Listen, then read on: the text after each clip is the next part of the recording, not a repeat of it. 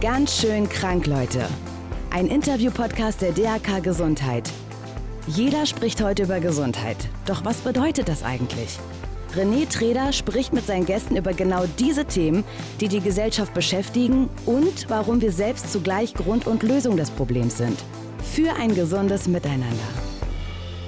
Hi und herzlich willkommen hier im Podcast Ganz schön krank, Leute, der DAK Gesundheit. Im Mai des Jahres 1983 wird zum ersten Mal über HIV berichtet. Wissenschaftler aus Frankreich und den USA schildern fast zeitgleich, aber unabhängig voneinander, ihre Forschungsergebnisse zum HIV-Virus. Später werden sie sich darüber streiten, wer HIV zuerst entdeckt hat. Der Streit geht so weit, dass sich der französische Premierminister Jacques Chirac und der amerikanische Präsident Ronald Reagan bei einem Gipfeltreffen dazu austauschen. In den Medien wurde vor allem in den 80er und 90er Jahren viel über HIV und AIDS berichtet.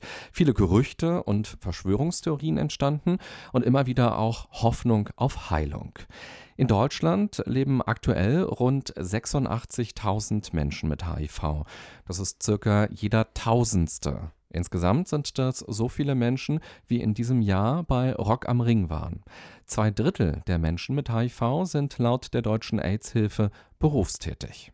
Mein heutiger Gast lebt seit vier Jahren mit HIV. Er setzt sich für einen diskriminierungsfreien und respektvollen Umgang mit HIV-positiven Menschen ein. Als er das Ergebnis schwarz auf weiß hatte, hat sich bei ihm viel verändert. Er fühlte sich sterbend. Erzählen wollte er Familie und Freunden nichts davon. Eines Tages entschließt er sich aber, seinem Chef davon zu erzählen. Und dabei macht er eine überraschende Erfahrung. Herzlich willkommen, Jörg Beißel. Hallo, grüß dich. Schön, dass du hier bist. Wie lange hast du denn mit dir gehadert, ob du deinem Chef davon erzählen sollst oder nicht? Ich habe schon sehr lange damit gehadert, weil für mich selber die Erkenntnis, also was bedeutet HIV zu haben. Ich bin in einer Familie groß geworden, die mit Gesundheitsthemen äh, tagtäglich zu tun hat. Meine Mutter ist Intensivschwester, mein Vater beim Roten Kreuz. Und ich hatte das Thema schon irgendwo auf dem Schirm, aber nicht so wirklich, was bedeutet es? Also was für Einschränkungen hat man?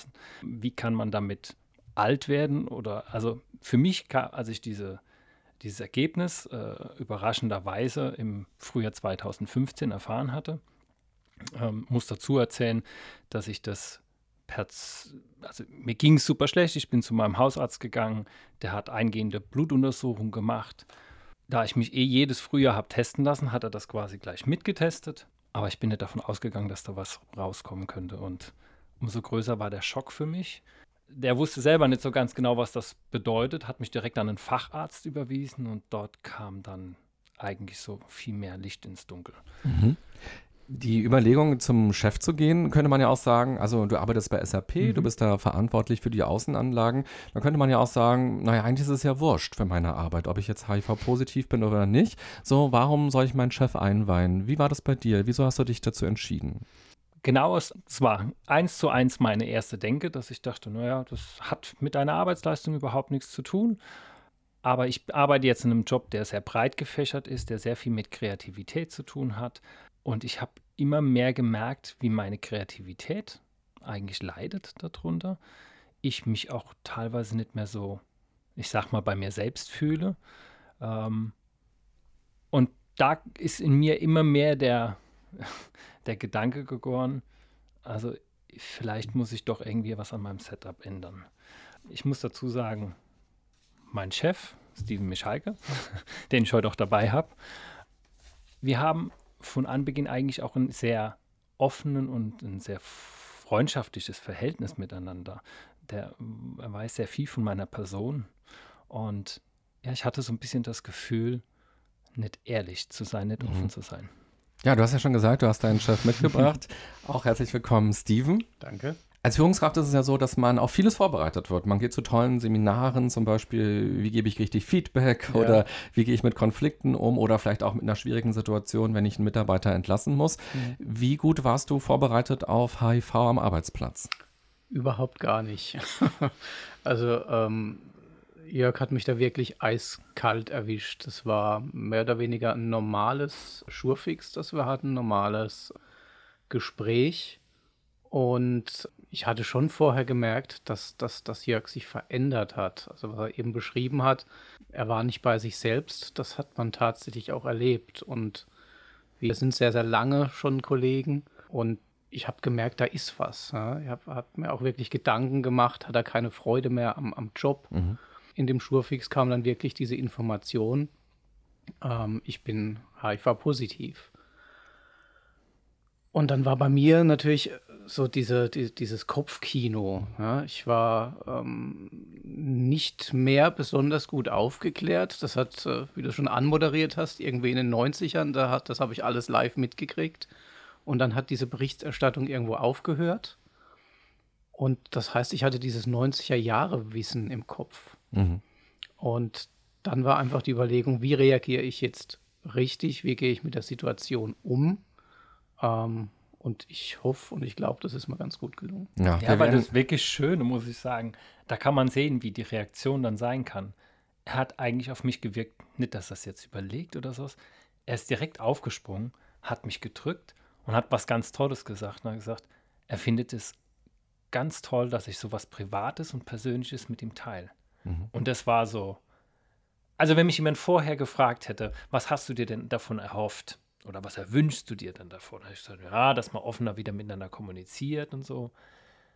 Aber als ich da rausgegangen bin, zu merken, wow, also wie viel einem so etwas zurückgibt, das kann man auch vorher nicht um, umschreiben, mhm. weil es einem so ein bisschen, ich habe gesagt, so, wenn ich es beschreiben müsste, ich habe das Gefühl, mein Fundament kommt wieder ein bisschen zurück. Mhm. Ich, ich stehe wieder mehr geerdet in meinem Berufsleben, auch in meinen persönlichen Beziehungen. Und wenn man überlegt, wie viel Zeit wir miteinander mhm. verbringen, und wir haben dann auch schon auch privat was unternommen oder so, und das sind ja alles Beziehungen, die über das Berufliche hinausgehen. Und man dann merkt, hey, da hat jemand Anteil an, an dir als Person, nicht nur als, an dir als Arbeitskraft oder so. Ich sage mal so ein ganz lapidares Beispiel. Ich war vorher so gut wie gar nicht beim Arzt. Dann kam Steven irgendwann mal auf die ganz tolle Idee, unser Teammeeting könnte man mal verlegen auf Mittwochs. Recht früh morgens, weil er eh immer so früh morgens schon ak ja. aktiv ist. Und dann hat er ein Teammeeting rumgeschickt. Jetzt habe ich aber alle drei Monate fest früh morgens um 8 Uhr einen Blutabnahmetermin. Ja, wie sagt man seinem Chef, dass man nicht nur mal nicht kann, sondern in regelmäßigen Abständen? Mag sein, dass man da selber viel mehr rein interpretiert. Aber, oder Steven, du, du hast, wie, also du, ich glaube, du hast selber sogar mal irgendwann gesagt, dass es dir das aufgefallen Also ich habe dann ja. gesagt, für mich war das so, ich dachte, oh Gott, jetzt denkt er sich bestimmt, naja, was macht er denn jetzt dauernd beim Arzt? Mhm. Ja, es sind, sind viele Kleinigkeiten gewesen. Dieses sich entfremden, nicht mehr so offen und nicht mehr so natürlich zu sein wie vorher.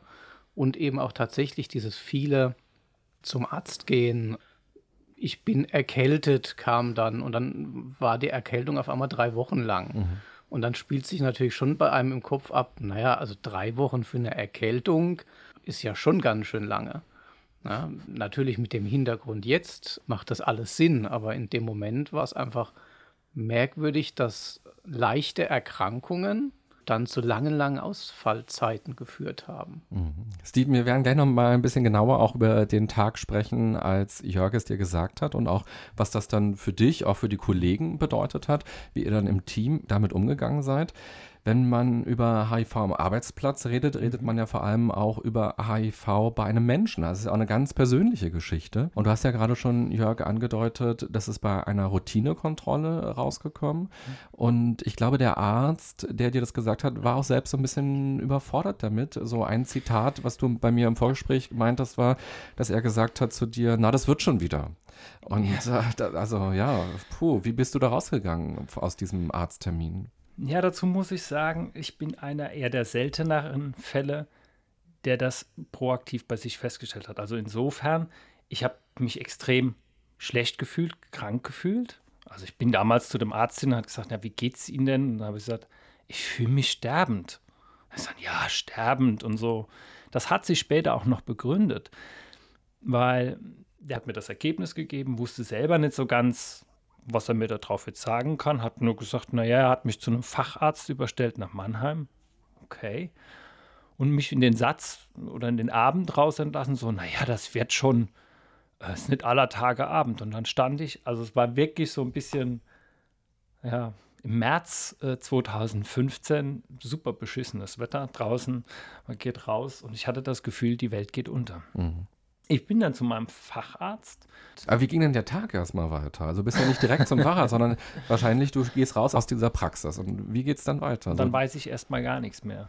Also ich bin damals heimgefahren zu meinem damaligen Partner. Und wenn mich heute jemand fragt, ich wüsste gar nicht, wie ich gefahren bin. Man hatte das Gefühl, mein Leben ist zu Ende.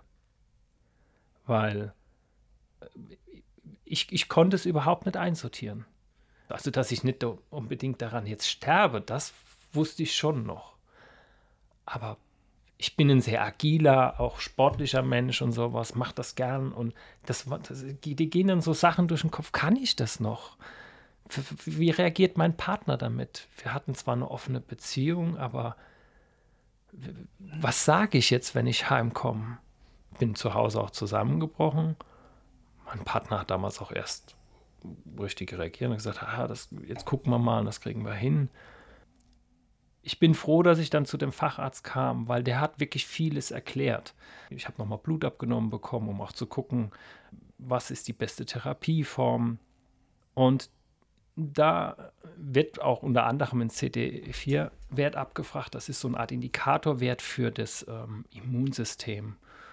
Und er lag bei mir damals bei 288. Das kann man jetzt vielleicht nicht einkategorisieren, aber der Arzt hatte mir damals gesagt, es gab Zeiten, da wurde die Therapie nicht automatisch von der Krankenkasse übernommen. Und dann gab es eine sogenannte medizinische Indikationsgrenze von einem Wert von 500. Also wenn man unter diesen Wert gefallen ist, dann konnte der Arzt sagen, so, wir fangen jetzt trotzdem mit der Therapie an. Bei dem Wert, den ich hatte, da sagt er, ja, da fühlt man sich tatsächlich sterbend. Normalerweise wird man getestet und dann wird geguckt, gibt es im Blut irgendwo eine Reaktion auf das Virus? Also hat der Körper Antikörper gebildet? Mein Körper hatte aber noch gar nicht diese Reaktionsphase erreicht. Das heißt, man hatte bei mir, das war das, was der Hausarzt damals gesagt hat, mein Blutbild hat ausgesehen wie Mikado durcheinander geschmissen. Es hat überhaupt nichts zusammengepasst. Man hat in dem ersten Test gar keine Antikörper gefunden. Erst weitergehende Untersuchung, da hat man quasi das Virus direkt festgestellt. Und die Viruslast, das ist die Anzahl der Kopien des Virus im Blut, lag über dem messbaren Bereich, ich glaube über 10.000 oder sowas ist das, also irgendwo weit drüber. Ich kam dann relativ schnell äh, von einem damals recht neuen Medikament auf den Markt, das alle drei Kombinationswirkstoffe in einer zusammenfasst. Die habe ich damals bekommen und ich hatte das Gefühl, mit jedem Tag, wo ich die Tablette nehme, geht es mir besser. Und ich war bereits drei Monate danach unter Nachweis. Das heißt, bei mir sind so wenig Kopien im Blut vorhanden, dass sie weit, weit unter der Grenze sind, dass sie überhaupt ansteckend wären. Dann spricht man unter Nachweis. Das heißt, wenn ich morgen einen Unfall hätte, weil das sind so Gedanken, die ich damals hatte, ich habe auf der Arbeit einen Unfall, ich schneide mich mit einer Rebschere oder irgendwas und ein Kollege kommt an oder er ist vielleicht sogar in den Unfall verwickelt und hat auch eine blutende Stelle das war für mich so ein ganz schlimmer Gedanke, dass ich vielleicht, ohne es zu wollen, einen Kollegen infizieren könnte. Und man fühlt sich am Anfang wie so ein Viruskahn. Und dieses Verständnis zu haben irgendwann. Und der Nachweis bedeutet, in deinem Blut ist gar nichts drin in der Menge, dass selbst wenn er jetzt einen offenen Blutaustausch mit mir hätte, da kann nichts passieren. Mhm. Wenn man jetzt so zuhört, ist mein Eindruck, man merkt, dass man durch so eine Erkrankung zum Experten wird. Also man sammelt, man saugt ganz viel Informationen auf. Man will ja wissen, was ist das da, mhm. was da jetzt in meinem Körper ist? Was bedeutet das für mich? Äh, man geht zu Ärzten, man liest wahnsinnig viel im Internet wahrscheinlich, man tauscht sich mit anderen Menschen aus und äh, wahrscheinlich äh, gefühlt 24 Stunden am Tag kreisen die Gedanken um diese Erkrankung. Wie ging denn der Alltag für dich dann erstmal erstmal weiter. So, du hast Freunde getroffen, du hast deine Familie getroffen, du bist ja auch dann arbeiten gewesen. Waren das dann unterschiedliche Personen quasi? Der, der professionelle Jörg jetzt oder der, der Freundschaftsjörg der Familien, das Kind Jörg quasi äh, bei den Eltern zu Hause und dann doch wieder dieser Private, der gerade mit diesem, dieser Erkrankung konfrontiert ist und damit leben lernen muss? Ich glaube, das ist auch das, was ich über ein paar Jahre ja betrieben habe. Ich habe einen Teil von mir ausgeklammert. Es war mein Partner, der was davon wusste, mein Facharzt. Mein Partner hatte aber auch als Beispiel die Einstellung, naja, du nimmst ja jetzt jeden Tag eine Tablette. Ich habe den guten Hinweis von meinem Facharzt erhalten, dass es in Mannheim eine Selbsthilfegruppe gibt. Die habe ich besucht. Und dann war für meinen Partner erstmal so, naja, dann müssen wir ja nicht darüber reden. Das Spiel habe ich ja am Anfang auch selber mitgemacht, weil wenn man über etwas nicht drüber reden muss, dann muss man sich auch nicht so damit beschäftigen. Dann ist es ja vielleicht auch gar nicht da, so vom Ge Gefühl genau, her. so. also ich habe das ja schon auch ganz bewusst ein bisschen ausgeklammert. Thema Berufsleben, ja, wenn ich es meinen Kollegen nicht sage, Thema Freunden. Jetzt ist das so, es mag vielleicht auch eine Typfrage sein. Also wenn jemand sowieso vielleicht sehr introvertiert ist und weniger von sich preisgibt, mag er das länger und besser können. Aber jeder, der mich kennt, ich bin eher jemand, der zu viel Information von sich selber breitgeht. Also ist man, bei mir, glaube ich, weiß man immer sehr schnell, woran man ist. Also die Verstellung im Arbeitsleben hat nicht so gut geklappt. Ich habe es ja schon erwähnt. Auch, im, im, auch im, im, im privaten Umfeld. Also Freunde haben mir danach irgendwann gesagt, man hat mir gemerkt, dass es gab viele, die sich Gedanken gemacht haben. Einer der ganz großen Gründe, muss ich auch dazu sagen, war meine Mutter die mir sehr, sehr nahe steht, also für meine Familie insgesamt. Aber meine Mutter und ich sind so wirklich. Also da wird einem sehr schnell bewusst, warum wir uns so sehr nahe sind. Wir sind uns auch typtechnisch sehr ähnlich. Und meine Mutter ist sehr schwer erkrankt im Jahr davor an Knochenmarkskrebs. Und sie war gerade aus der Hartchemo draußen und ihr ging es einigermaßen besser. Und dann habe ich meine Diagnose erhalten. Und ich habe mich damals tatsächlich gefragt, weil ich alles mit meiner Mutter geteilt habe. Kann ich, wenn es ihr zum Beispiel schlechter geht, mit dem Gefühl leben, dass es vielleicht mit meiner Diagnose zu tun hat, weil sie es so mitnimmt? Und das war so eine Grundsatzentscheidung, die sich in ganz viele Bereiche ausgewirkt hat, dass ich für mich beschlossen habe, nein, das kann ich momentan nicht. Und wieso auch bei Freunden? Es geht so eine ganz fundamentale Grundangst oft mit einher, dass man die, die Angst vor Ablehnung, vor Liebesentzug. Also ich war im, im Rahmen durch diese, ich bin ja dann bei der Selbsthilfegruppe und habe dort erfahren, dass es auch eine Veranstaltung gibt, so ein bundesweites positiven Treffen und das war so ein Umbruch auch für mich im Herbst 2017, kurz bevor ich es auch Steven gesagt habe. Dort war, hatte ich mich angemeldet. Meine Beziehung war auch sehr schwierig, ging kurz vorher in die Brüche. Ich bin dahin so ein bisschen am tiefsten Punkt angekommen. Und da gab es so zwei Kernerkenntnisse für mich. Ähm, in einer Gruppenarbeit dort habe ich für mich herausgefunden, Ausgrenzung ist oft das, was man selber betreibt. Indem man anderen nicht zutraut, dass sie mit der Information umgehen können. Also es geht oft tatsächlich von einem selber aus. So war das bei meinen Freunden. Wenn mich heute jemand fragt, natürlich habe ich irgendwie nicht daran geglaubt, dass mich meine Freunde fallen lassen oder anders sind oder meine Kollegen oder mein, mein, meine Familie schon gar nicht. Aber diese tief verwurzelte Angst, jeder Mensch von uns will eigentlich Anerkennung, Respekt und Liebe. Das ist so ganz plakativ gesagt. Und je näher einem Menschen sind, desto größer ist die Angst. Was mache ich, wenn meine Mutter, die mir mit am nächsten ist, es nicht versteht? Und die zweite Erkenntnis war, wenn man mal jemanden kennengelernt hat, der, sagen wir mal, vor, ich glaube, der hat vor 22 Jahren seine HIV-Diagnose bekommen. Für denjenigen war das damals ein Todesurteil. Man hat eine Diagnose bekommen und gleichzeitig nicht, es ist erstmal therapierbar, sondern du stirbst daran. Der hat Freunde zu Grabe getragen, hat Freunde gepflegt, gesehen, wie ergeht es mir, abgemagert ähm, mit, mit irgendwelchen Hautstellen und so weiter. Also ganz. Ja, und wenn dir so jemand erzählt, was er für eine Tortur durchgemacht hat und dass er nie geglaubt hätte, dass er heute dort steht, wo er ist, das nivelliert bei ihm selber ganz viel. Mhm. Das, Das, das sind hat auch, bei, ja, es hat bei mir viel nivelliert. Ja.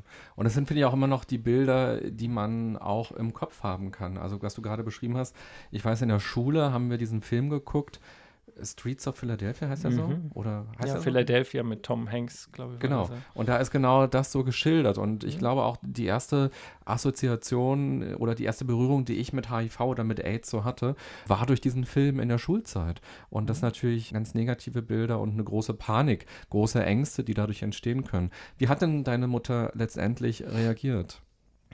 Naja, um es so ein bisschen noch aufzufädeln, ich habe dann das taktische Spiel ein bisschen begonnen. Ich habe gesagt, okay, ich habe mal mit einem Freund angefangen, der mir nicht ganz so, ganz, ganz, ganz so eng war, wo ich gedacht habe, okay, wenn der jetzt sich rumdreht und die Tür rausgeht, dann kommst du damit noch besser zurecht. Und dann habe ich es auf der Arbeit gesagt, weil ich dachte, es ist auch noch eher so ein bisschen kanalisierter. Ich wusste wohl, weiß ich, meiner Mutter es zu sagen, wird die schwerste Hürde. Ähm, ich weiß noch, ich bin damals heimgefahren und habe freitags war ich mit meiner Schwester saunieren. Die wusste es auch noch nicht. Und habe es ihr erst mal gesagt. Die war dann schon schwer getroffen. Was heißt das? Ja, es gibt nie den richtigen Zeitpunkt dafür. Und meine Schwester ist jetzt äh, direkt angefangen, jetzt sind die Tränen in die Augen geschossen und die, die, die, sie arbeitet im Rettungsdienst, also die wusste schon auch, was das bedeutet. Aber was bedeutet das, wenn, wenn plötzlich dein Bruder vor dir sitzt und dir das sagt? Das ist schon nochmal was anderes. Mich dann auch in den Arm genommen, dann sind wir gemeinsam heimgefahren und meine Eltern, wie das so ist, sie sind erstmal so da rumgewirbelt und ich habe gesagt, ich würde euch gerne was sagen und dann sind sie immer noch da rum. Und dann lässt meine Schwester irgendwann so einen Schrei los und hat dem Motto, Mensch, jetzt setzt euch mal hin. Und dann war so klar, okay, jetzt war eigentlich so der klassische Moment, den ich nicht wollte, so nach dem Motto, alle Scheinwerfer auf Jörg. Oh, du hast uns was zu sagen? Das ist immer so der Moment, den man eigentlich gar nicht will, weil man will das am liebsten so irgendwie beiläufig einfließen lassen, aber das ist, das geht faktisch nicht. Aber war da, glaubst du, schon für die Familie klar, oh, jetzt kommt äh, eine harte Nummer? Oder Ja. hätte auch sein können, so du heiratest oder irgendwie sowas? Nee, also sie wussten, irgendwas kommt jetzt. Meine Mutter hat mich aber direkt angeguckt. Das ist so, nachdem die wusste, das ist jetzt nichts eher positiv geprägtes.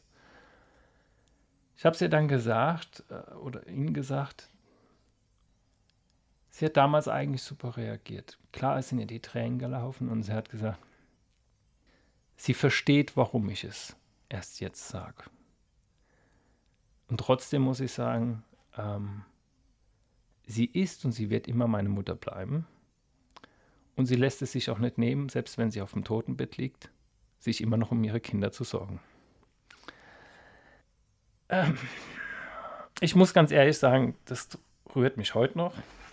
Aber es ist auch das, das war das letzte Stückchen, was mir bei meinem Fundament gefehlt hat. Und es ist wichtig, sage ich heute, für, für den Umgang mit anderen Menschen, dass man bei sich selbst ist. Da geht es gar nicht darum, dass ich nicht auch ein Fe Mensch bin mit Fehlern und Dinge auch manchmal falsch angehe und mache und tue. Aber ich glaube, im Kern ist es wichtig, dass man bei sich selber ist, auf sich selber achtet, weil nur dann kann man auch dementsprechend mit seiner Umwelt umgehen. Und so wie mir viele Menschen heute immer entgegenkommen und sagen, wow, das ist toll, dass du so offen bist und so, so frei und so. Ja, aber das könnte ich nicht, wenn ich das nicht alles so erlebt hätte und auch so bei mir bin. Und vielleicht hat man es jetzt so ein bisschen gehört, wenn man gerade sehr aufmerksam zugehört hat. Aber äh, ich sehe es auf jeden Fall, dass so bei dir jetzt auch so Tränen gekommen sind äh, beim Erzählen. Was, was sind das für Tränen? Also ist, fällt es dir schwer, darüber zu sprechen? Ist es vor allem der Familienbezug? Ich, also meine, mein Umfeld ist mir sehr wichtig. Da gehören so Familie da, wirklich dazu. Die Bindung zu meiner Mutter ist mir. Ich sage immer, ich weiß, das ist mein größtes Glück und gleichzeitig mein größtes Leid.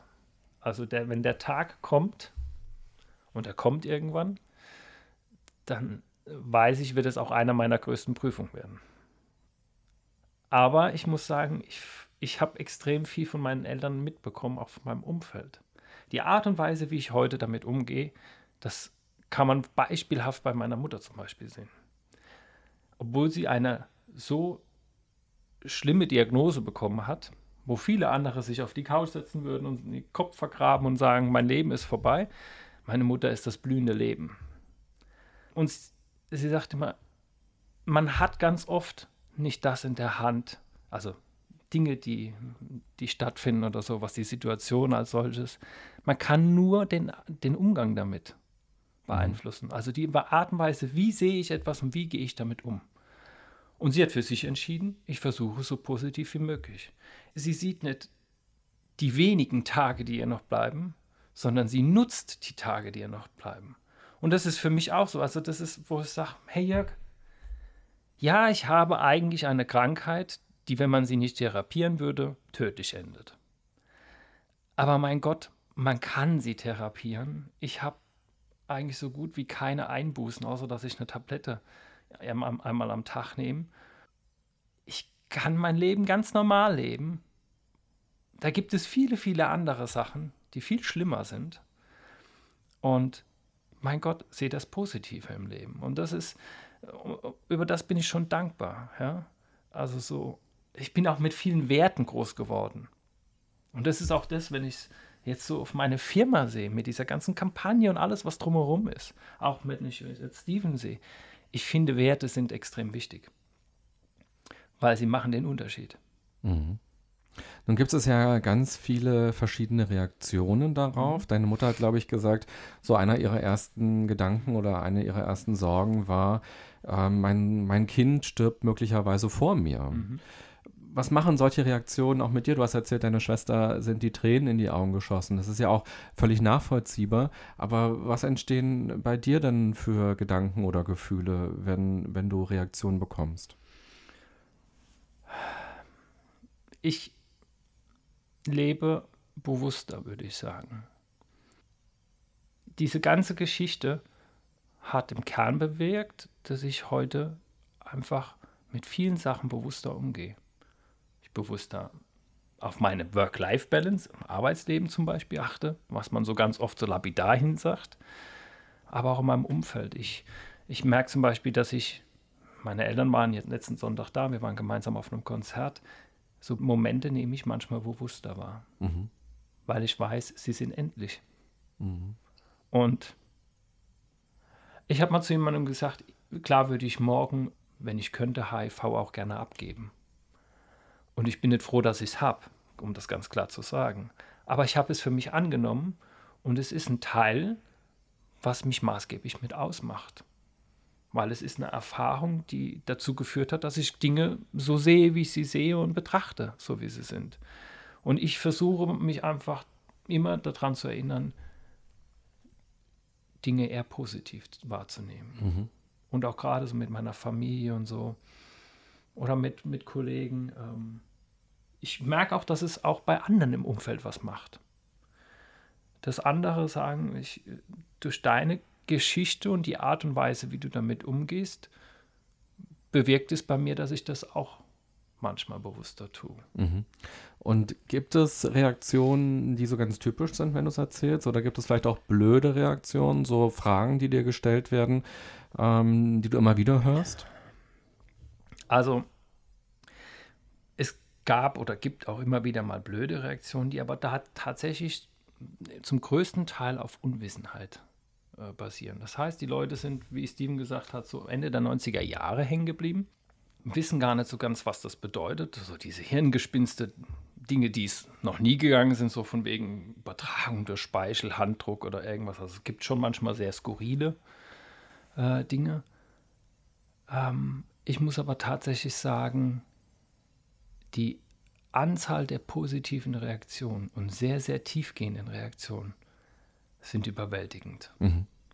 Also gerade auch diese Kampagne ist herausgegangen, auch bei mir in der Firma mit viel Infomaterial weltweit, global, auf Deutsch und auf Englisch, wo am Anfang schon noch so die Frage war, ist das, das der richtige Ansatz, so ein eigentlich ein deutsches Thema, so dieses Aufklärungsthema und sowas global zu betrachten. Und die Reaktionen, die zurückkamen, sind überwältigend, gerade auch aus dem Ausland, wo viele Menschen sagen, es ist toll, deine Geschichte zu hören, sie macht Mut. Sie zeigt aber auch, dass es gar nicht nur um das Thema HIV geht, sondern wie gehen wir miteinander um. Und das kriege ich auch im privaten Umfeld ganz oft mit, dass Leute sagen, ja, so dieses bewusste, respektvolle Miteinander umgehen, manchmal nicht Menschen gleich so schnell auszugrenzen, weil man vermeintlich etwas weiß. Mhm. Weil das Wissen ist sehr, manchmal sehr flatterig. Das ist, ähm, wenn man es dann oft mal hinterfragt, dann stellt man doch fest, also es geht mir selber so, da schließe ich mich nicht aus.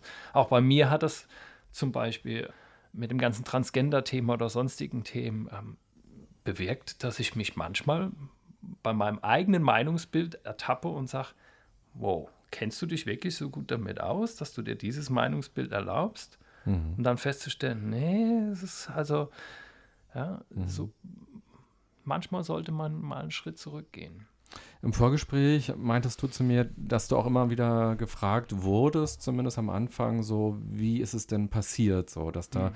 so eine Neugierigkeit entstanden ist und manchmal auch so eine Übergriffigkeit und vor allem meintest du, dass du das Gefühl hast, dass HIV so eine Erkrankung zweiter Klasse quasi ist. So, es gibt ja ganz viele chronische mhm. andere Erkrankungen, zum Beispiel Diabetes, und dass Menschen da häufig so Empathie empfinden oder auch wenn jemand Krebs hat oder so. Mhm. Und da zum Beispiel auch klar ist, da muss jemand viele Medikamente nehmen oder ähm, hat Einschränkungen möglicherweise auch. Und äh, dass Leute sagen, oh, das tut mir sehr leid, so wie blöd, du hast jetzt Diabetes oder Krebs. Und dass bei HIV manchmal dieser Eindruck entsteht im Sinne von, na, du hast halt nicht aufgepasst, du bist ja selber schuld. Ja.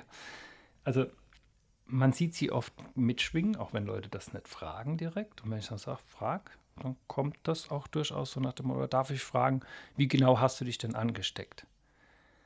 Es ist eigentlich eine Frage, auf die ich nicht wirklich antworten möchte, aber auch doch wieder antworten will, weil sie zeigt etwas, nämlich HIV wird halt eben in erster Linie über einen sexuellen Kontakt übertragen. Und da sieht man schon das erste Problem. Also gerade, jetzt sage ich mal, in unserem Kulturkreis wird über Sexualität auch nur in Maßen gesprochen und in, einem gewissen Rahmen. Dann ist es so, ich bin ein homosexueller Mann, das ist schon mal das eine Randthema. Ja, und dann, ja, homosexuell, HIV, das ist auch so ein bisschen historisch geprägt, das wird immer gleich in einen Topf geschmissen. Ah ja, war ja klar. Und wer weiß, was der gemacht hat, mhm. weil sonst hätte er es ja nicht. Also da wird immer schon gleich doppelt und dreifach stigmatisiert. Wenn ich aber zum Beispiel sagen würde, ich hatte einen Unfall und habe eine Bluttransfusion bekommen und habe mir darüber HIV geholt, dann kommt dieses, ah ja, oh, der Arme. Also es wird ganz schnell klassifiziert in gute Ansteckung, böse Ansteckung. Gutes HIV, böses HIV. Der hat das, also manchmal schwingt es sogar so ein bisschen mit, das hat er irgendwie verdient.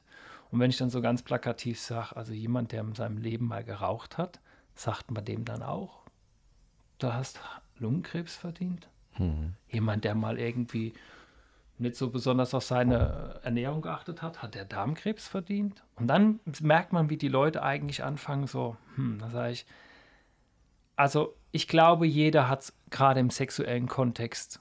Es soll mir jemand mal denjenigen zeigen, der nicht mal eine Situation hatte, wo es zum Beispiel nach safer Sex-Regeln nicht so ganz safe gewesen ist. Und dann sagen viele auch immer so, ja, stimmt, also, hm, also worauf ich hinaus will, ich will eigentlich gar nicht immer darüber philosophieren, wieso oder wie hat sich jemand überhaupt angesteckt. Fakt ist, ich habe mich angesteckt, ja, aber es geht doch vielmehr darum, die Awareness zu schaffen, dass es HIV noch gibt und was für Schutzmethoden habe ich denn. Weil dieses Thema kommt immer mehr in Vergessenheit, weil man es offiziell oder so offensichtlich nicht mehr den Leuten ansieht. Ja? Was auf der einen Seite ja gut ist, weil die Therapie so gut funktioniert, aber dadurch ist dieses HIV-Thema gar kein Thema mehr in unserer Gesellschaft. Und ich sage immer, das Bewusstsein, dass ich mich vor etwas schützen sollte, ist dann auch nicht mehr da. Und so sieht man, wie dieses Thema gerade auch bei Heterosexuellen, also da wird das Kondom dann ganz gerne weggelassen, wenn die Freundin die Pille nimmt. Und wenn man dann fragt, ja, habt ihr mal einen Test vorher gemacht? Ja, nee. Also dieses Bewusstsein ist überhaupt nicht da. Und deswegen sage ich, mir geht es vielmehr darum, zu werben dafür, dass es HIV noch gibt, dass da ein Risiko ist, dass es verschiedene Schutzmethoden gibt, ich sage mal, es gibt heute auch weitaus mehr. Ja, es gibt das Kondom, es gibt die PrEP.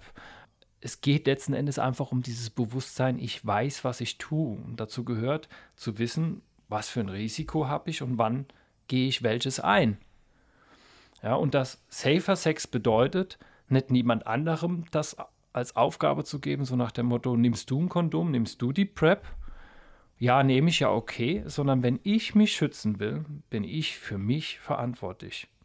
Da muss ich für Schutz sorgen. Ich glaube, wir haben es vorhin ja auch schon gesagt. Das ist genau dieses Thema Streets of Philadelphia, 90er Jahre stehen geblieben. Also gefühlt so im, im Umfeld, ähm, die ganzen großen Aufklärungskampagnen waren in den 90ern. Und dann war es weg. Also für mich gefühlt nicht mehr sichtbar. Ähm, ich weiß, dass er heute in den Schulen da schon noch einiges machen, aber es ist nicht mehr in den Medien, es ist nicht mehr da. Ähm, und das ist, glaube ich, das auch, was, was, was Jörg sagt. Also die ganzen Kampagnen, die man früher hatte mit Kondomen auf irgendwelchen Plakaten, die gibt es ja kaum noch. Und ähm, dadurch ist es, glaube ich, auch bei vielen Leuten aus dem Kopf. Hm. Vielleicht gehen die auch ein bisschen unter, ähm, weil es gibt einfach so viele Plakate und wir sind so zu bombardiert, so im Straßenverkehr und auch im Fernsehen und so. Und vieles geht vielleicht unter. Die Art und Weise hat sich natürlich auch geändert. Ich meine, das Leben ist heute viel medialer noch. Ja. Äh, ähm, die Wege heute mit Facebook etc. Ja, sind auch wieder ganz andere. Vielleicht muss man da auch das Setup ändern. Ja?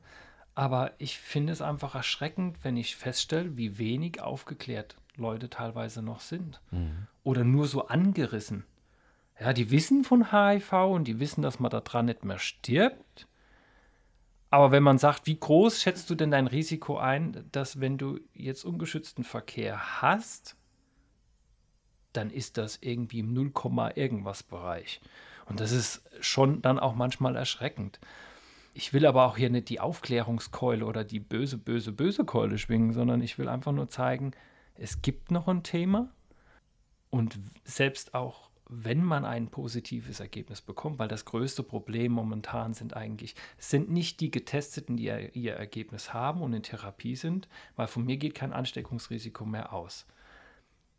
Es sind eher diejenigen, die sich nicht testen lassen oder einen Test haben, der älter ist wie ein Jahr, die aber mit dem Bewusstsein leben, ich habe mich ja vor einem Jahr mal testen lassen und war negativ hatte seitdem vielleicht öfters mal ungeschützten Verkehr und die vielleicht unwissentlich etwas weitertragen, ähm, wo ich sage, also da mehr Awareness zu haben, aber das ist auch wieder ganz eng verknüpft, weil warum geht so jemand nicht zum Test?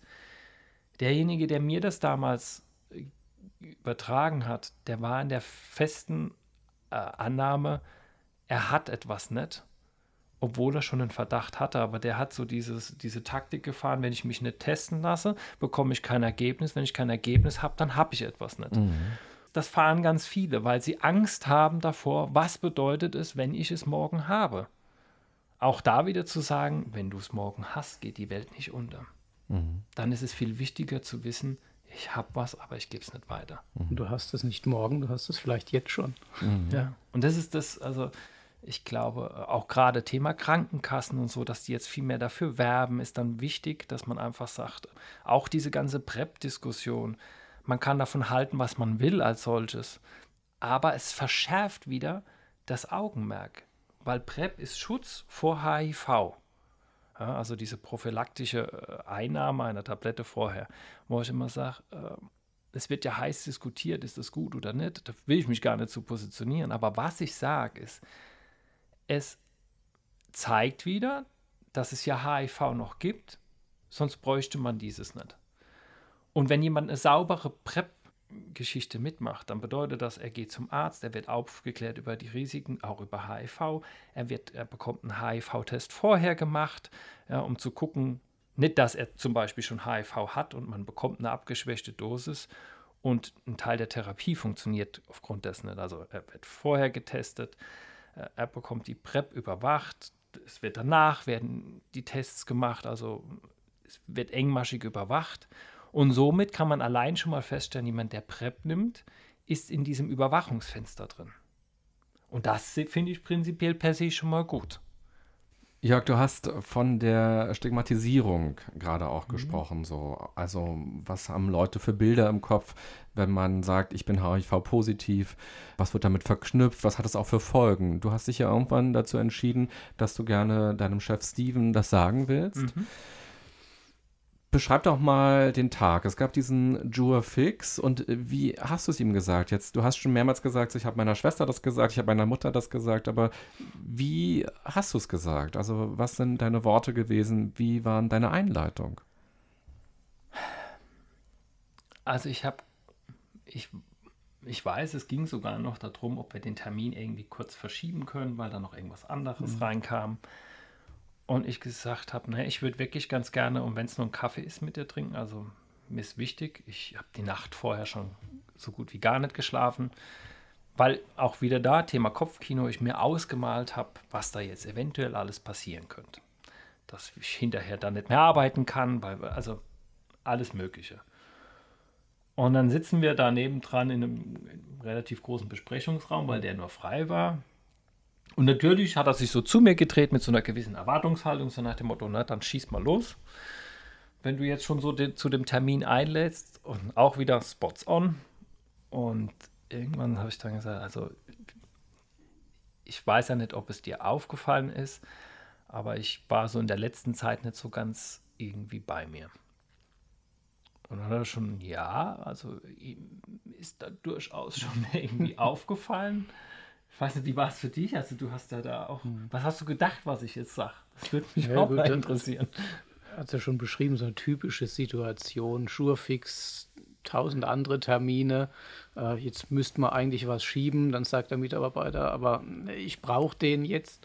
Äh, kommt man schon so ein bisschen grundgestresst rein und denkt, okay, was ist denn jetzt so wichtig? Äh, dass wir unser Regelschurfix nicht ein bisschen flexibler bewegen können. Und dann vielleicht auch eben dieses ja, Zudrehen, was ist denn jetzt? Aber gesagt, ich glaube, es, glaub, es gibt den idealen Zeitpunkt, das zu sagen, schwierig zu, zu erzeugen. Und für mich war es, ja, ich habe es ja vorhin gesagt, man ist auf sowas nicht vorbereitet. Man ist auch viel vorbereitet, ähm, aber nicht, dass, dass so, eine, so eine persönliche Sache jetzt kommt, die wirklich so, so, so weitreichend ist.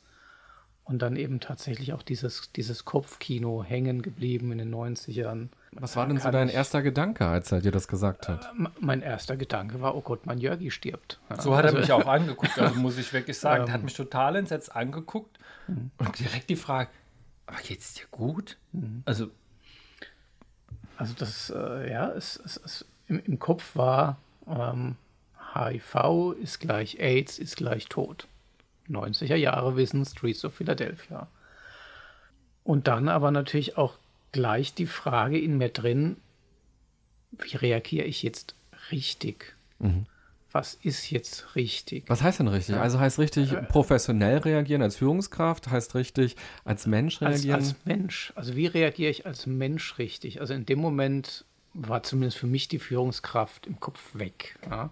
Es ging um die Person, es ging um den Mensch Jörg und es ging um meine menschliche Reaktion. Also wie, wie, wie gehe ich jetzt damit um? Wie zeige ich ihm, dass ich ihn unterstütze und dass ich für ihn da bin? Ja, wohl wissend, dass ich ja nicht viel tun kann. Ich bin kein Arzt, ich bin kein Psychiater, ich bin kein, ich bin nur wer ich bin. Weißt und du noch, was du für einen Satz gesagt hast damals in dem Kontext? Nee, also ich muss sagen, äh, was der Jörg beschrieben hat, sein Blackout nach dem Arzt, da gilt für mich auch. Also es war so eine Schocksituation erstmal, ein Kopfkino, wie reagiere ich? Und eben dieser Gedanke, ich, ich, ich will ihn jetzt in den Arm nehmen und will ihm jetzt sagen, ich bin, ich bin für dich da, was immer ich auch tun kann. Damals hat er gesagt, zum Schluss des Gespräches, Jörg, ich stelle mich vor dich, seitlich und hinter dich. Da kannst du dir gewiss sein. Und das ist, das ist so viel wert. Ähm, weil, ja, du kriegst einfach so ein geerdetes Gefühl wieder. Das ist, ich kann dir gar nicht sagen, wie, wie, also ich bin rübergelaufen, damals weiß ich noch ins, ins Büro, es war auch gerade keiner da und mir sind nur noch die Tränen gelaufen. Und ich, ich habe das ja selber nicht so gesehen. Also dass das, ich habe gedacht, ja gut, dann kannst du auf deine Arbeit wieder normaler agieren. Aber auch jetzt den Schritt, also wenn ich sehe, seitdem das ja jetzt bei mir in der ganzen Firma raus ist, was das ausmacht. Also nochmal, ich will jetzt nicht jeden ermutigen, dass er so eine Kampagne mitmacht, das gar nicht mal. Aber es gab Kollegen, mit denen ich zum Beispiel beruflich nicht so wirklich auf einem Nenner bin. Mit denen ich vorher auch vielleicht in der Kommunikation etwas anders da umgegangen bin. Die jetzt auf mich zukamen, mir in ihrer wirklich menschlichen Art, das auf die Schulter geklopft haben und gesagt, oh, also weißt du, wir sind uns ja nicht immer so eins. Aber das, was du da machst, finde ich echt gut. Du hast meinen tiefsten Respekt. Menschen, von denen ich das niemals erwartet hätte. Und das macht ja auch wieder was mit einem. Mhm. Weil mit so einem Menschen kommunizierst du komischerweise danach anders, weil da irgendwie mehr Persönlichkeit ist. Und das mhm. ist das Faszinierende. Ich, ich gucke da jetzt die ganze Zeit auf die Flasche Wasser, weil das äh, irgendwie kommt mir jetzt gerade ein Bild im Kopf. Also äh, der Jörg war immer wie eine offene Sprudelflasche, ja. Hat es immer rausgeblubbert. Und in, in der Zeit, wo er das einfach nicht gesagt hat, er wusste es, hat aber nichts gesagt, da war die Flasche zugeschraubt. Es kam nichts raus, es hat nichts mehr geblubbert. Und nach dieser Öffnung uns gegenüber, also dem Team gegenüber, der Familie gegenüber, den Freunden gegenüber, da war der Deckel unten. Ne? Da hat es wieder geblubbert, er war wieder er selbst. Und das ist, glaube ich, das Wichtige. Also gerade für, für Menschen, die extrovertiert sind, die die ganze Zeit blubbern. ähm, diese Befreiung dann auch zu haben ja, und, und, und wieder, wieder sie selbst sein zu können, das äh, war wichtig. Und dieser Satz, Steven, den Jörg gerade zitiert hat, dass du quasi mhm. an all seinen Seiten, vorne, ja. hinten, links und rechts stehst, mhm. worauf war der bezogen? Auf das Unternehmen, auf das Team, auf Widerstand oder ähm, vielleicht auch Sorgen, die es geben könnte? Ich glaube, das hatte schon so eine, so eine universelle Gültigkeit. Natürlich beruflich, ganz klar. Ähm, wenn da irgendwo Widerstand gekommen wäre aus irgendwelchen Ecken, egal aus welchen Richtungen, dann hätte ich versucht, für ihn da zu sein, mit allem, was ich bieten kann. Aber natürlich auch im privaten Umfeld, wenn ich irgendwas hätte tun können, dann hätte ich versucht, ihm, ihm dabei zu helfen. Ja. Hm. Wie habt ihr das gemacht mit dem Team dann, dass die anderen Kollegen das eben auch wissen? Also wir haben an sich ein kleines Team, was jetzt für das Thema Außenanlage zuständig ist. Da sind wir eigentlich zu dritt plus er. Und ich habe aber so einen direkten, direkten Kollegen, also der sitzt mit mir auch im selben Büro und wir teilen uns ganz viele Projekte so eins zu eins. Und wir sind uns auch einfach privat sehr nah. Und das war auch so etwas, der sitzt direkt neben mir und da habe ich gesagt, also Hilger sage ich das auch. Und er hat genauso reagiert. Der ist so ein bisschen, ich sage mal, mein kleiner Norddeutscher, weil er so von der Art her ganz anders wie ich. eher ruhiger. E eher ruhig, ja. eher ruhig und eher bedacht. Ja, hat mich dann auch so gedrückt und sagt mir, ach, du bist ja genauso immer noch der Jörg für mich wie vorher auch. Aber man merkt selbst da, Beispiel, ich hatte eine Blutuntersuchung und habe danach in der Woche eigentlich immer wissen, die Kollegen, ah, da kommen ja dann die Ergebnisse. Aber ah, da kam dann plötzlich so einfach mal aus nichts. Hast du nicht letztens wieder deinen Arzttermin? Ja. Und wie sind die Werte und so? Also ein richtiges Interesse mhm. daran. Mhm. Oder auch manchmal so, ich sage ja, wenn die Jungs mal wieder auf mich achten, ich bin krank, ich habe eine ganz normale Erkältung. Dann kommt aber eher mal so die Aussage, ne? Bleib mal lieber noch einen Tag zu Hause und kurier dich aus, weil wir brauchen dich noch. Also es ist, ja, es ist einfach herzlich. Mhm. Und selbst jetzt, als der letzte Kollege und auch die Kollegin, die Ut und sowas davon erfahren haben, ja, die nehmen mich einfach auch so, wie ich bin. Und das ist, glaube ich, ganz wichtig zu sagen in dem Kontext. Es geht mir nicht darum, dass ich eine Sonderrolle will oder HIV eine Sonderrolle brauche, sondern ich will einfach so behandelt werden wie vorher auch. Ohne ein großes Thema draus zu machen. Es, es gehört einfach zu mir dazu. Mhm. Ja, und da hat äh, Jörg hat auch gesagt, er möchte es selbst machen. Also wir haben jetzt kein Team-Meeting gemacht und so, jetzt hier Neuigkeiten, sondern er wollte es selbst machen und auch eins zu eins machen. Und das war, glaube ich, auch die, die, die, die richtigere Entscheidung, ja, um, um wirklich das persönlich rüberbringen zu können. Hm. Steven, du meintest gerade auch so, ich habe Jörg Hilfe angeboten, aber was kann ich als Führungskraft schon machen? Also mhm. wo kann ich schon helfen? Mhm. Was würdest du vielleicht anderen Führungskräften, die das jetzt auch hören, empfehlen? Du hattest jetzt ja schon Zeit nachzudenken ja. und auch zu quasi auch ein bisschen zu recherchieren, vielleicht auch mal. Ähm, und hast auch noch mal ein paar Gespräche wahrscheinlich geführt ja. und hast da reflektiert drüber. Was kann man als Führungskraft machen? Also zuallererst achtbar sein und, und, und, und achtsam sein und versuchen, seine Mitarbeiter zu, zu beobachten, ist jetzt schon wieder zu viel gesagt, aber auf diese, diese Schwingungen zu achten, kann da was sein? Ist, ist, ist, ähm, ändert sich jemand stark im Verhalten? Und dann tatsächlich vielleicht auch das Gespräch suchen, vielleicht auch in einem anderen Rahmen. Jörg ist mir zuvor gekommen letztendlich. Ich hatte gemerkt, dass die Flasche nicht mehr blubbert. Und es war eigentlich kurz davor, dass ich ein Gespräch mit ihm führen wollte, weil ich das Gefühl hatte, er hat keine Lust mehr auf den Job, er war nicht mehr offen, er war öfters krank. Ja, ich glaube, da einfach schon früher einzusteigen, einen entsprechenden Rahmen zu schaffen, dass man wirklich in Ruhe eins zu eins in, einem, in einer entsprechenden Umgebung sich unterhalten kann. Egal, ob es jetzt eine Erkrankung ist oder vielleicht jemand tatsächlich auch einfach keine Lust mehr hat, aber das in einem, in einem entsprechenden Rahmen zu machen, dass es eben nicht so ist wie bei Jörg, dass man in einem riesen Meetingraum sitzt, der eine hat die Arme verschränkt und ist genervt, weil es unbedingt ein Gespräch sein muss. Ähm, das ist, glaube ich, der falsche Rahmen. Wir haben die Situation trotzdem gut gemeistert, aber ja, einfach wirklich gucken, dass man ein Gefühl für seine Mitarbeiter entwickelt und dann einen Rahmen schafft, in dem man diese Themen auch besprechen kann. Ich denke, es, es, geht, es geht tatsächlich ein Stück weiter, weil das, was mich ja dazu veranlasst hast, auch dieses Gespräch in der Form zu suchen, ist, weil Steven es immer schon geschafft hat, Persönlichkeit mit reinzubringen.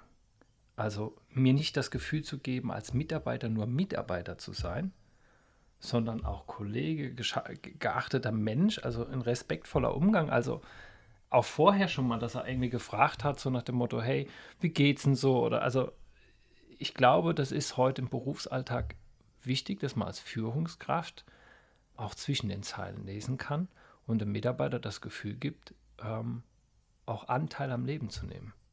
Weil dann, dann macht man automatisch so eine Plattform, dass jemand sagt, naja,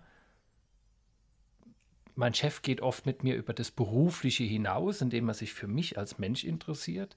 Vielleicht habe ich den Mut jetzt auch dadurch, mit ihm darüber zu reden. Also ich fände es auch mal ganz fatal, wenn man eigentlich als Chef noch nicht mal richtig den Namen weiß und jetzt versucht plötzlich ein persönliches Gespräch in einem persönlichen Rahmen zu führen. Ja, das ist immer so, ich sage, das ist die Grundeinstellung, wie geht man miteinander um. Mhm. Das ist auch dieses Beispiel, was ich toll finde dass sich meine Firma, auch die ganze Führungsebene mhm. dazu positioniert. Dass der Ernesto sagt und auch mein Vorstand und so, ja, es ist wichtig als Firma zu zeigen, wir stehen zu dir als Menschen, auch wenn du HIV hast. Das ist nämlich ein Teil von Vielfalt. Und Vielfalt ist das, was unsere Unternehmenskultur ausmacht. Das ist eine DNA. Mhm. Weil das ist, und ich glaube, das ist so etwas, das kann man auch als Mensch, als Führungskraft für sich ein bisschen sich immer wieder sagen. Es ist also das, was Innovation hervorbringt und gerade jetzt wie bei uns bei SAP, wo, wo ja von Innovation lebt, von Entwicklung, da ist es wichtig, dass man Vielfalt hat, weil das bringt verschiedene Sichtweisen auf eine Entwicklung oder sonst was. Ja. Das bringt überhaupt diesen, diesen Spirit, den man braucht.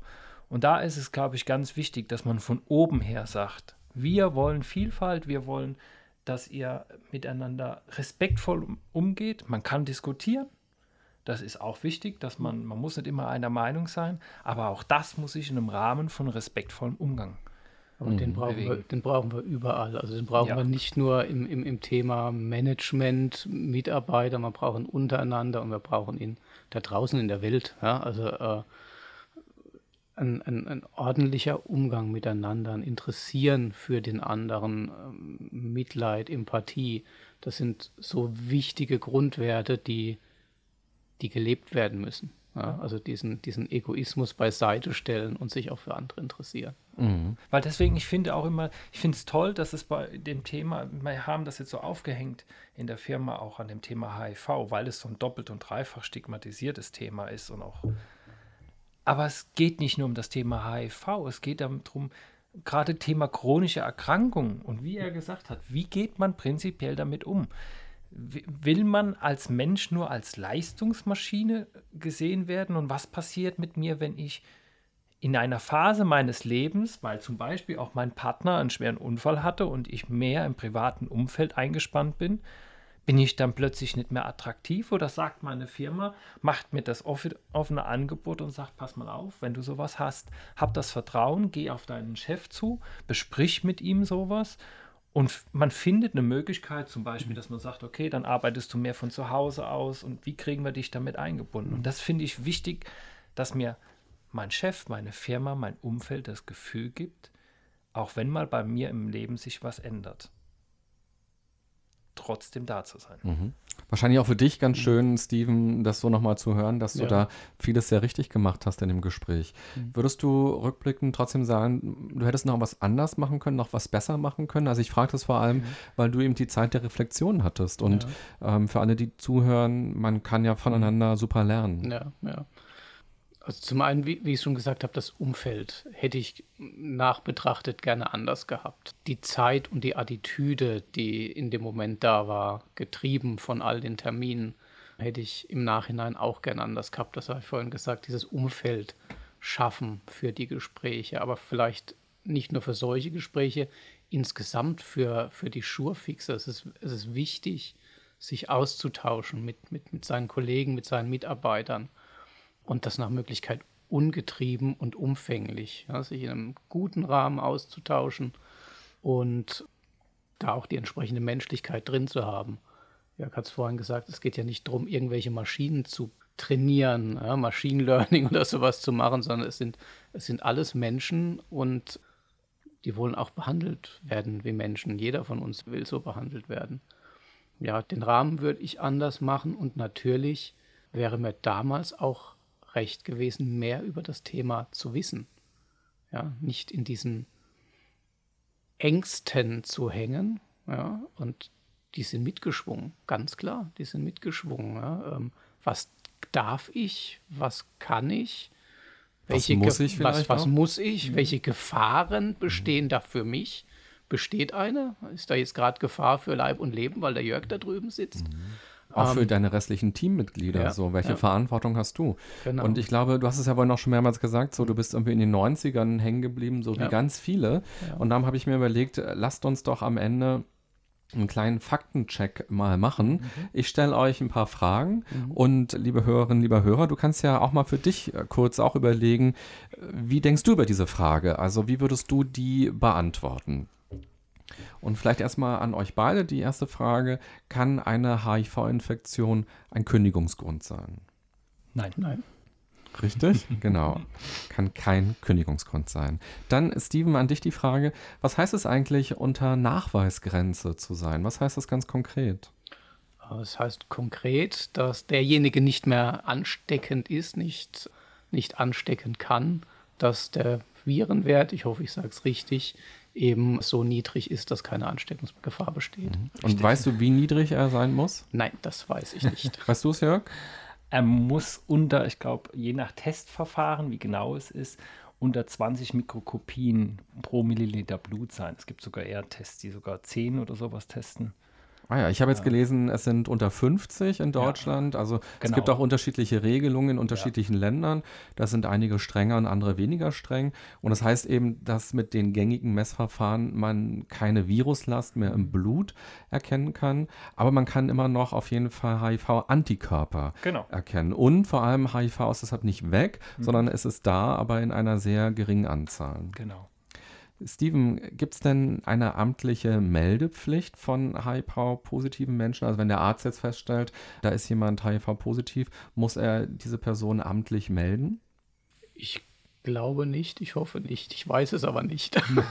genau, du hast recht. Also es ist so, dass es zum sogenannten rechtlich geschützten allgemeinen Persönlichkeitsrecht mhm. gehört und äh, man hat das Recht auf informationelle Selbstbestimmung. Das mhm. heißt, es muss nicht gemeldet werden. Jörg, muss ein HIV-Positiver seine Infektion dem Arbeitgeber aber melden? Nein, definitiv nicht. Es geht sogar noch weiter. Gerade dieses, dass viele gedacht haben früher, wenn ich mich irgendwo bewerbe, zum Beispiel sogar als Chirurg, dann muss ich das mitgeben. Nein, muss ich definitiv nicht. Gibt es mhm. keine Rechtsgrundlage für. Genau, also man hat auch das Recht zur Lüge zum Beispiel, falls man das im Bewerbungsgespräch gefragt werden sollte. Auch das Jobcenter und das Arbeitsamt mhm. dürfen das nicht weitergeben an potenzielle Arbeitgeber. Es gibt so ein paar Ausnahmen. Also ich habe gelesen, äh, wenn man Pilot ist, und zwar kein Hobbypilot, sondern tatsächlich gewerbsmäßig fliegt, mhm. da gibt es seit 2013 so eine Gesetzesänderung, wonach da eine besondere Vorsicht bei den Fluggesellschaften Fluggesellschaften mhm. herrscht. Das geht einerseits darum, dass jemand Zweites irgendwie mit dabei sein mhm. muss. Und es geht wohl auch darum, dass einige Länder sehr strenge Regeln haben und dass man deshalb als Pilot nicht in jedes Land einfach so rein dürfte. Mhm. Stimmt, ja. Und zum Chirurgenthema, genau, da gibt es auch mal die Frage, wie ist denn das, so ein Chirurg, der arbeitet ja am offenen Menschen quasi, da ist ja oft auch Blut im Spiel mhm. und Übertragung von HIV passiert über Blut und da gibt es wohl auch ähm, nur ganz besondere Ausnahmen bei bestimmten chirurgischen Tätigkeiten, ist man möglicherweise ausgeschlossen, aber nicht generell als ja, Chirurg. Weil prinzipiell immer die Annahme ist, die Schutzmaßnahmen die getroffen werden, weil es kann ja sein, dass jemand HIV-positiv ist, gar nicht in Therapie ist und es auch nicht weiß. Mhm. Und dann sollte er sich ja als Chirurg immer so schützen, dass mhm. kein Risiko für den Patienten ausgeht und auch kein Risiko für ihn. Mhm. Und, und, selten wird ein Chirurg auch ohne Handschuhe mit Wunde an der Hand genau. äh, operieren. Also. Das ist immer so der Grundsatz, deswegen, also ja. Genau, und noch als Nachtrag vielleicht auch, es gibt ja immer mal wieder auch die Frage, wie ist es, wenn HIV-Positive mit Kindern zusammenarbeiten oder auch in der Gastronomie, auch das ist unbedenklich. Jörg, darf denn ein Arbeitgeber einen freiwilligen HIV-Test äh, vorschlagen?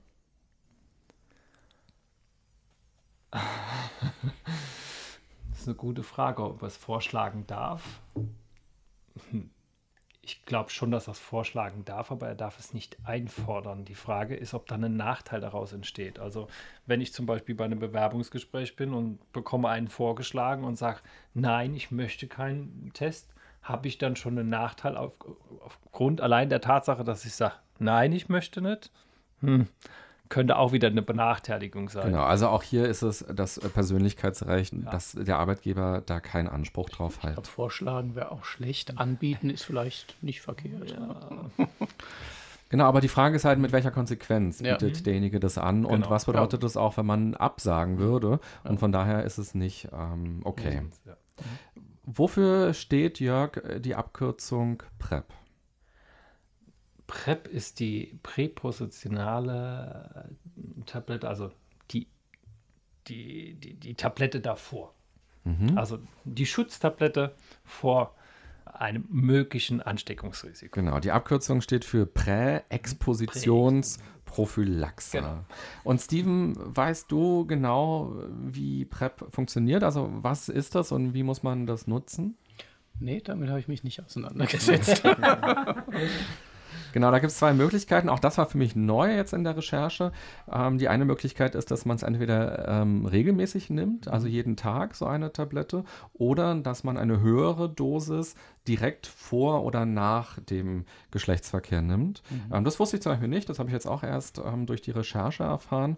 Und hier ist aber vielleicht nochmal ein ganz wichtiger Disclaimer, dass man sowas immer mit dem Arzt abspricht. Es gibt ja auch einen Schwarzmarkt von solchen Tabletten ähm, oder inzwischen ist es auch leichter, daran zu kommen. Und ganz wichtig ist, dass man äh, sich beraten lässt, dass man einen HIV-Test macht und dass man vor allem eben auch genauer erfährt, wie funktioniert denn das? Weil PrEP ist nur dann ein Schutz, wenn es richtig eingenommen wird und nicht, wenn man mal glaubt, das irgendwie so zu machen, wie man gerade lustig ist. Wie gesagt, ich werde auch einfach vorsichtig, ähm, weil es basiert auf Teilen zum Beispiel meiner Therapie, ja, also auf Wirkstoffen, aber in abgelinderter Form ist diese Tablette. Und man möchte ja keine Resistenzen, also man möchte nicht, Beispiel war ja von mir, wenn jemand schon HIV-positiv ist, das Virus in sich trägt und jetzt bekomme ich nur eine ganz abgeschwächte Version davon die vielleicht im Normalfall für eine Infizierung langen würde, also zur Verhinderung.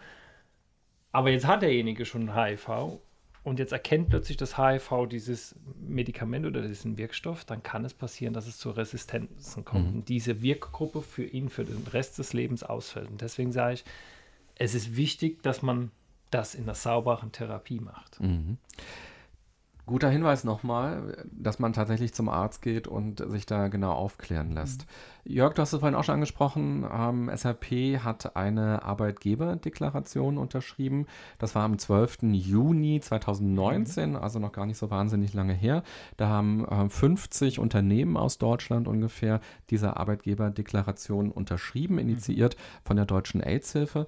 Und da war zum Beispiel auch die DRK Gesundheit dabei, die Deutsche Bahn, die Deutsche Bank der Norddeutsche Rundfunk, der Flughafen Dortmund, auch die Agentur für Arbeit in Hamburg und viele, viele andere mhm. Unternehmen noch. Können auch immer noch weitere unterschreiben, aber das waren jetzt so die ersten, die mitgemacht haben. Und ich habe aus dieser Deklaration mal zwei Zitate rauskopiert, die ich ganz schön finde und gerne nochmal jetzt auch am Ende vorlesen möchte, weil sie so ein so eine Sensibilisierung nochmal bedeuten und auch vielleicht uns zurückholen ins Jahr 2019. Mhm. Und da heißt es, Menschen mit HIV können heute leben und arbeiten wie alle anderen Menschen. Mit dieser Deklaration machen wir deutlich, bei uns sind HIV-positive Mitarbeiterinnen willkommen.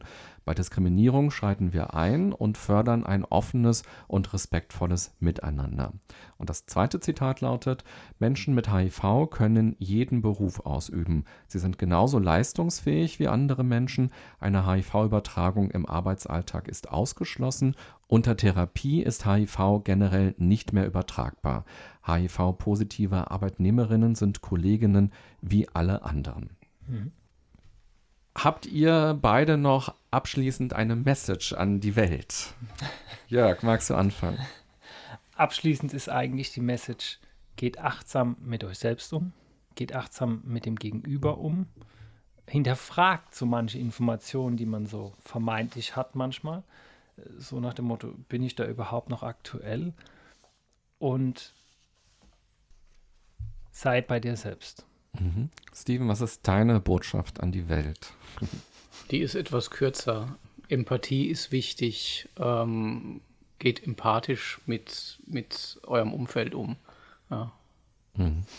Ganz am Ende der Gespräche hier im Podcast gibt es immer noch drei Halbsätze, die jeder Gast äh, beantworten muss. Steven, fangen wir mal bei dir an. Ein gesundes Miteinander bedeutet für mich? Hm. Ein gesundes Miteinander bedeutet für mich respektvollen Umgang. Der erste Schritt dorthin wäre? Offenheit. Und dafür sollten wir jeden Tag mindestens einmal offen mit anderen umgehen. Und Jörg, gesundes Miteinander bedeutet für mich? Offen und ehrlich miteinander zu kommunizieren. Der erste Schritt dorthin wäre? Jeden Tag sich vornehmen, positiv mit anderen zu kommunizieren. Und dafür sollten wir jeden Tag mindestens einmal lachen. lachen, lachen, lachen. Ist wichtig.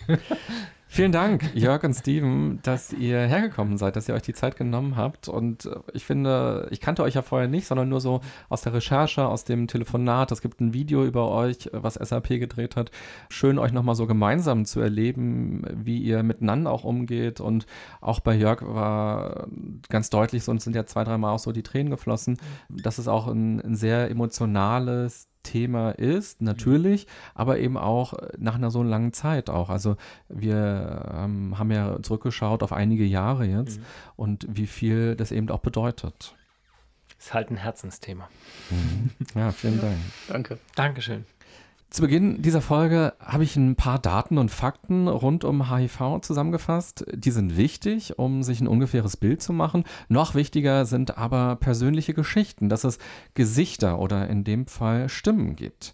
Wichtig, um für ein gutes Miteinander zu sorgen, um Vorurteile abzubauen, um zum Nachdenken anzuregen und sich mit eigenen Ängsten und Sorgen auch auseinanderzusetzen und schließlich auch, um sein eigenes Verhalten zu überprüfen.